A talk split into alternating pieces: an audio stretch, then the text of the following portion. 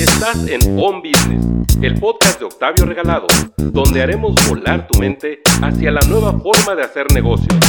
Escucha, aplica y expande tu empresa.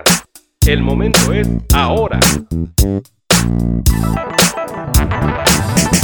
¿Qué tal, marqueteros, emprendedores, empresarios del mundo? Eh, estamos de nuevo aquí en nuestro podcast On Business, donde ya sabes que te hablamos de diferentes temas de negocios. Mi especialidad son los negocios digitales, pero siempre me gusta también hablar de, de otros temas en los cuales he tenido experiencia y que en un momento dado considero que te pueden aportar. El día de hoy traigo un tema que pues, desde hace tiempo es una tendencia, que es el tema de, de, de los influencers, pero en específico te quiero hablar de los micro, micro influencers. Es un tema eh, que muchas veces es desconocido por la gente, solamente les llaman influencers.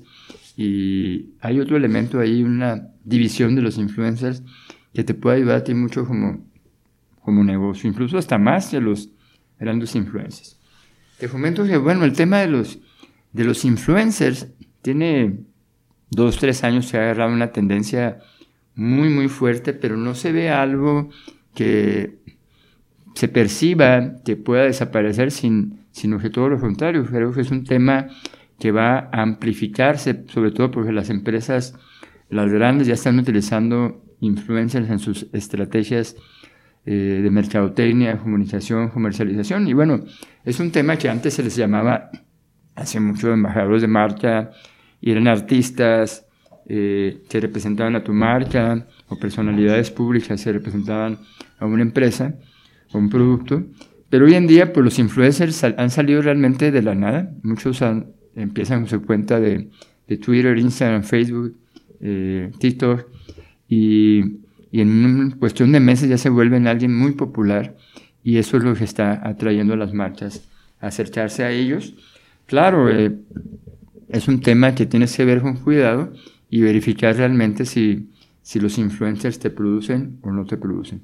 Pero bueno, el, tema, el término de microinfluencer o microinfluencia se refiere sobre todo a, que son personalidades o usuarios con menor número de, de seguidores eh, o fans que en un momento dado pueden estar en un nicho de mercado. Son usuarios que a lo mejor tienen 5, 10, 15, 20, 30 mil seguidores, no, no los mega influencers que tienen 200, 300, un millón de, de seguidores. Pero ¿qué diferencia hay entre, entre estos? El gran influencer tal vez te va a apoyar bastante bien, pero también va a ser muy, muy caro. Además de que tu marca pues va a convivir en las menciones, en las historias, con otras 80 marchas al mismo tiempo y en un momento dado se van a estar cambiando este, hasta de, de tipo de producto. ¿no? En cambio, en cambio los, los microinfluencers pues van llegando a ciertos nichos de mercado, incluso hasta más locales, regionales, eh, en tu ciudad.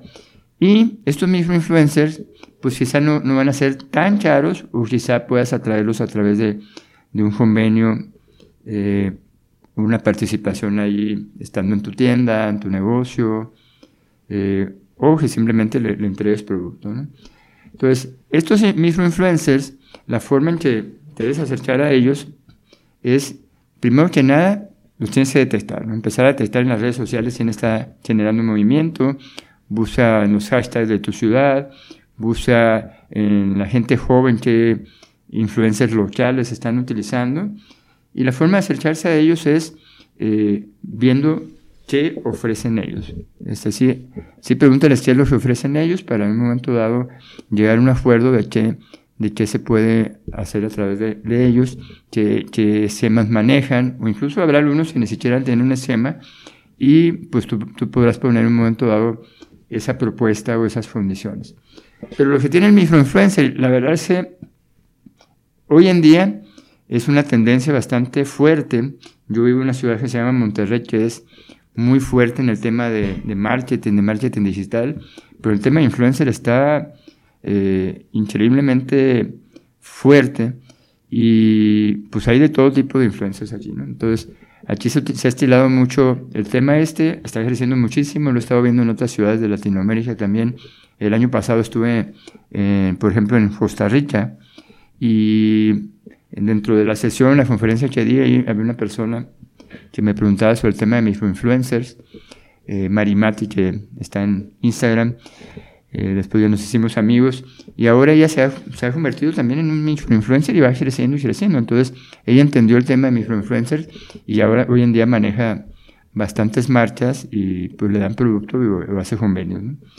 Entonces tú mismo te puedes también convertir en un microinfluencer. No solamente las empresas van a contratar, sino que si tú empiezas a generar un contenido interesante, aunque no tengas las centenas de miles o millones de seguidores, puedes empezar a buscar a marchas para mostrarles tus resultados. ¿no? Puede ser un microinfluencer de 10, 20 mil seguidores, puede tener hasta más comentarios que un mega influencer. Entonces, tú ve evaluando qué actividades puedes hacer, qué puede generar valor a tu comunidad, qué puede generar valor o qué puede ser divertido, entretenido. Acuérdense que este tema de, de las redes sociales es un tema de entretenimiento. La gente se mete a entretenerse en las redes sociales y si tú das en el clavo y empiezas a ver qué comunidad quieres, y qué lo puede entretener o qué lo puede educar o atraer, pues tú empiezas a trabajar en ese contenido. Ese contenido, estamos hablando de, de pequeñas historias, microhistorias, que puedan a la gente darle satisfacción, porque al final la gente está viendo esto en lugar de, estar viendo la televisión. Entonces, ya seas una empresa eh, que, que, está buscando mejores resultados, ve y busca esos pequeños influencers que te pueden generar un buen resultado. Y si tú eres una persona que está muy metida en las redes sociales, pues también vuélvete, vuélvete eh, un microinfluencer y la verdad se puede hacer de, de esa parte un buen estilo de vida. Eh, algunas personas viven solamente de ser influencers. No se trata solamente de, de que publiques cosas y eso. Eh, mucha gente piensa que un influencer no hace nada, pero la verdad es que hay mucho trabajo atrás de, de un influencer o una persona que está atrayendo a las personas porque eso se vuelve una máquina de generación de contenido.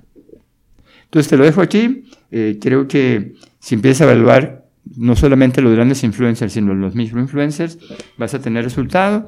Eh, eh, nosotros trabajamos con algunos microinfluencers, con las empresas que manejamos, y también otras personas que ya son empresarios, pues me fomentan el cómo esos microinfluencers hoy en día les están dando resultados Solamente tener cuidado de que estas personas vayan al mercado objetivo que tú quieres y pues que te sea redituable al final de cuentas eh, su, su, su, potencial, ¿no?